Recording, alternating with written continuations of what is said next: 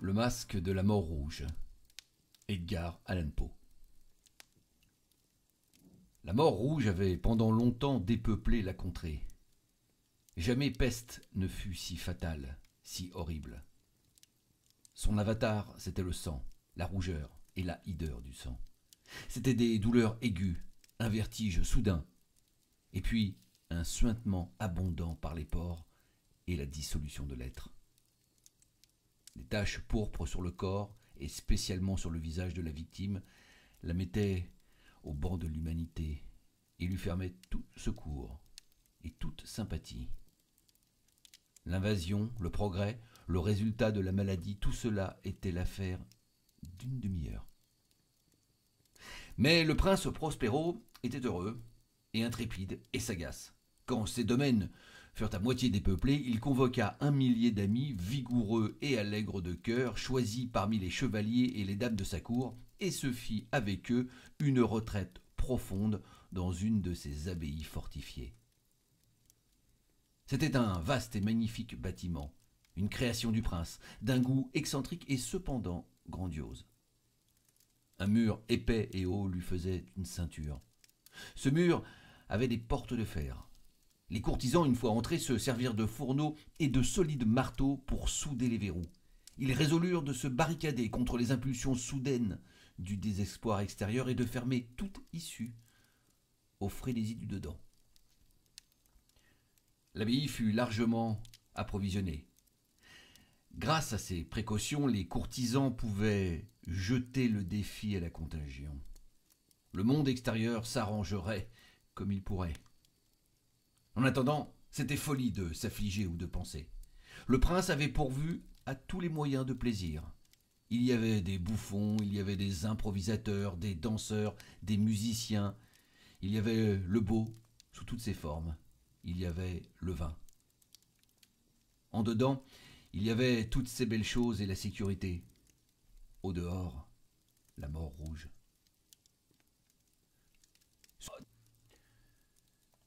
Ce fut vers la fin du cinquième ou sixième mois de sa retraite, et pendant que le fléau sévissait au dehors avec le plus de rage, que le prince Prospero gratifia ses mille amis d'un bal masqué de la plus insolite magnificence. Tableau voluptueux que cette mascarade. Mais d'abord, laissez-moi vous décrire les salles où est le lieu. Il y en avait sept, une enfilade impériale. Dans beaucoup de palais, ces séries de salons forment de longues perspectives en ligne, droites, quand les battants des portes sont rabattus sur les murs de chaque côté, de sorte que le regard s'enfonce jusqu'au bout, sans obstacle. Ici, le cas était fort différent, comme on pouvait s'y attendre de la part du duc et de son goût très vif pour le bizarre. Les salles étaient si irrégulièrement disposées que l'œil n'en pouvait guère embrasser plus d'une à la fois. Au bout d'un espace de 20 à 30 yards, il y avait un brusque détour, et à chaque coude un nouvel aspect. À droite et à gauche, au milieu de chaque mur, une haute et étroite fenêtre gothique donnait sur un corridor fermé qui suivait les sinuosités de l'appartement. Chaque fenêtre était faite de verre colorié en harmonie avec le ton dominant dans les décorations de la salle sur laquelle elle s'ouvrait. Celle qui occupait l'extrémité orientale, par exemple, était tendue de bleu, et les fenêtres étaient d'un bleu profond. La seconde pièce était ornée et tendue de pourpre, et les carreaux étaient pourpres. La troisième, entièrement verte, et verte les fenêtres. La quatrième, décorée d'orange, était éclairée par une fenêtre orangée. La cinquième, blanche. La sixième, violette. La septième salle était rigoureusement ensevelie de teintures de velours noir qui, revêtait tout le plafond et les murs et retombait en lourde nappe sur un tapis de même étoffe et de même couleur. Mais dans cette chambre seulement la couleur des fenêtres ne correspondait pas à la décoration. Les carreaux étaient écarlates, d'une couleur intense de sang. Or, dans aucune des sept salles, à travers les ornements d'or éparpillés à profusion, çà et là ou suspendus au lombris, on ne voyait de lampe ni de candélabre. Ni lampe, ni bougie. aucune lumière de cette sorte dans cette longue suite de pièces.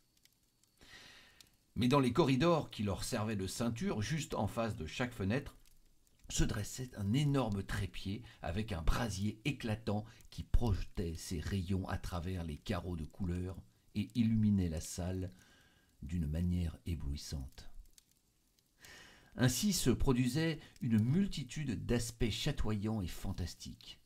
Mais dans la chambre de l'ouest, la chambre noire, la lumière du brasier qui ruisselait sur les teintures noires à travers les carreaux sanglants était épouvantablement sinistre et donnait aux physionomies des imprudents qui y rentraient un aspect tellement étrange que bien peu de danseurs se sentaient le courage de mettre les pieds dans son enceinte magique. C'est aussi dans cette salle que s'élevait contre le mur de l'ouest une gigantesque horloge d'ébène. Son pendule se balançait avec un tic-tac sourd, lourd, monotone. Et quand l'aiguille des minutes avait fini le circuit du cadran et que l'heure allait sonner, il s'élevait des poumons d'airain de la machine un son clair, éclatant, profond et excessivement musical, mais d'une note si particulière et d'une énergie telle que d'heure en heure les musiciens de l'orchestre étaient contraints d'interrompre un instant leur accord pour écouter la musique de l'heure. Les valseurs. Alors cessaient forcément leur évolution, un trouble momentané courait dans toute la joyeuse compagnie, et tant que vibrait le carillon, on remarquait que les plus fous devenaient pâles, et que les plus âgés et les plus rassis passaient leurs mains sur leur front comme dans une méditation ou une rêverie délirante. Mais quand l'écho s'était tout à fait évanoui, une légère hilarité circulait par toute l'assemblée. Les musiciens s'entre-regardaient et souriaient de leur nerfs et de leur folie, et se juraient tout bas les uns aux autres que la prochaine sonnerie ne produirait pas en eux la même émotion. Et puis après la fuite des soixante minutes, qui comprennent les 3600 secondes de l'heure disparue, arrivait une nouvelle sonnerie de la fatale horloge. Et c'était le même trouble, le même frisson, les mêmes rêveries. Mais en dépit de tout cela, c'était une joyeuse et magnifique orgie. Le goût du duc était tout particulier. Il avait un œil sûr à l'endroit des couleurs et des effets. Il méprisait le décorum de la mode. Ses plans étaient téméraires et sauvages, et ses conceptions brillaient d'une splendeur barbare. Il y a des gens qui l'auraient jugé fou. Ses courtisans sentaient bien qu'il ne l'était pas. Mais il fallait l'entendre, le voir, le toucher pour être sûr qu'il ne l'était pas. Il avait, à l'occasion de cette grande fête, présidé en grande partie à la décoration mobilière des sept salons. Et c'était son goût personnel qui avait commandé le style des travestissements. À coup sûr, c'étaient des conceptions grotesques, c'était éblouissant, étincelant. Il y avait du piquant et du fantastique. Beaucoup de ce qu'on a vu dans Hernani. Il y avait des figures vraiment arabesques, absurdement équipées, incongruement bâties, des fantaisies monstrueuses comme la folie. Il y avait du beau, du licencieux, du bizarre en quantité, tant soit peu du terrible et du dégoûtant à foison. Bref, c'était comme une multitude de rêves qui se pavanaient çà et là dans les sept salons. Et ces rêves se contorsionnaient en tous sens, prenant la couleur des chambres. Et l'on eût dit qu'ils exécutaient la musique avec leurs pieds et que les airs étranges de l'orchestre étaient l'écho de leurs pas. Et de temps en temps, on entend sonner l'horloge d'ébène de la salle de velours. Et alors, pour un moment, tout s'arrête, tout se tait, excepté la voix de l'horloge. Les rêves sont glacés, paralysés dans leur posture. Mais les échos de la sonnerie s'évanouissent. Ils n'ont duré qu'un instant et à peine ont-ils fui qu'une hilarité légère et mal contenue circule partout.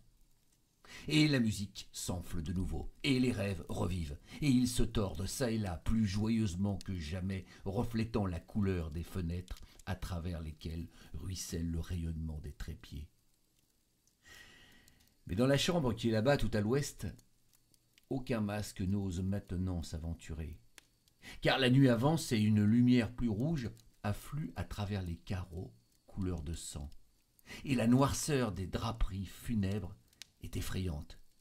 Et à l'étourdi qui met le pied sur le tapis funèbre, l'horloge d'ébène envoie un carillon plus lourd, plus solennellement énergique que celui qui frappe les oreilles des masques tourbillonnant dans l'insouciance lointaine des autres salles. Quant à ces pièces-là, elles fourmillaient de monde, et le cœur de la vie y battait fiévreusement. Et la fête tourbillonnait toujours lorsque s'éleva enfin le son de minuit de l'horloge.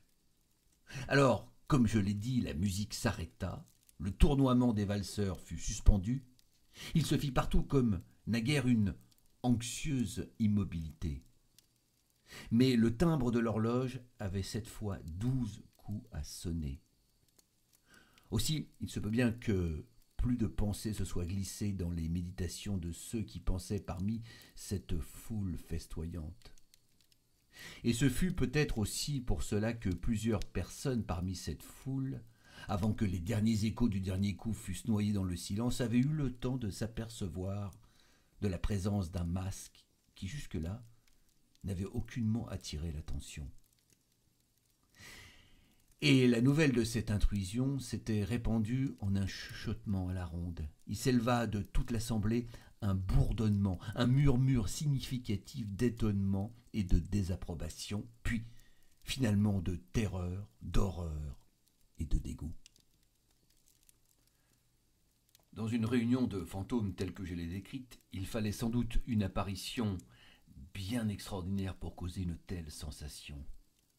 La licence carnavalesque de cette nuit était, il est vrai, à peu près illimitée, mais le personnage en question avait dépassé l'extravagance d'un Hérode et franchi les bornes, cependant complaisantes, du décorum imposé par le prince.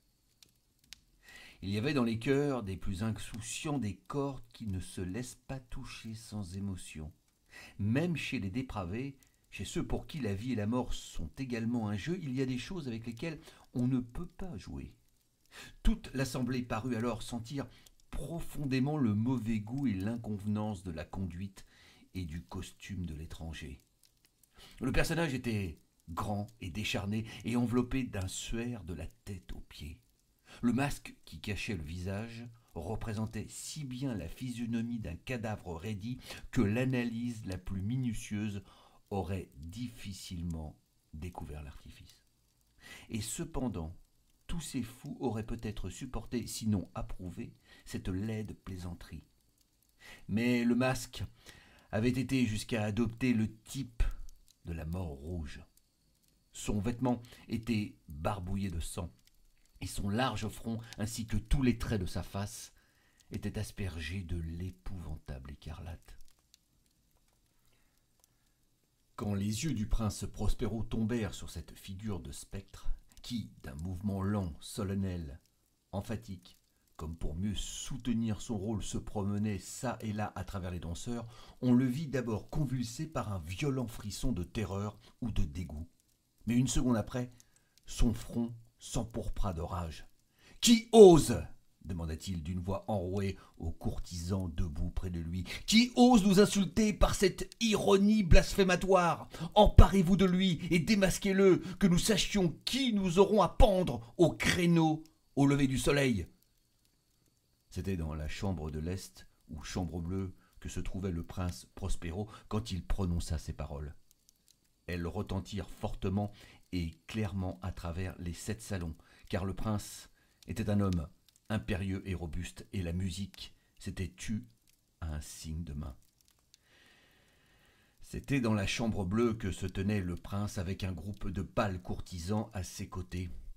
D'abord, pendant qu'il parlait, il eut parmi le groupe un léger mouvement en avant dans la direction de l'intrus qui fut un instant presque à leur portée et qui maintenant d'un pas délibéré et majestueux se rapprochait de plus en plus du prince.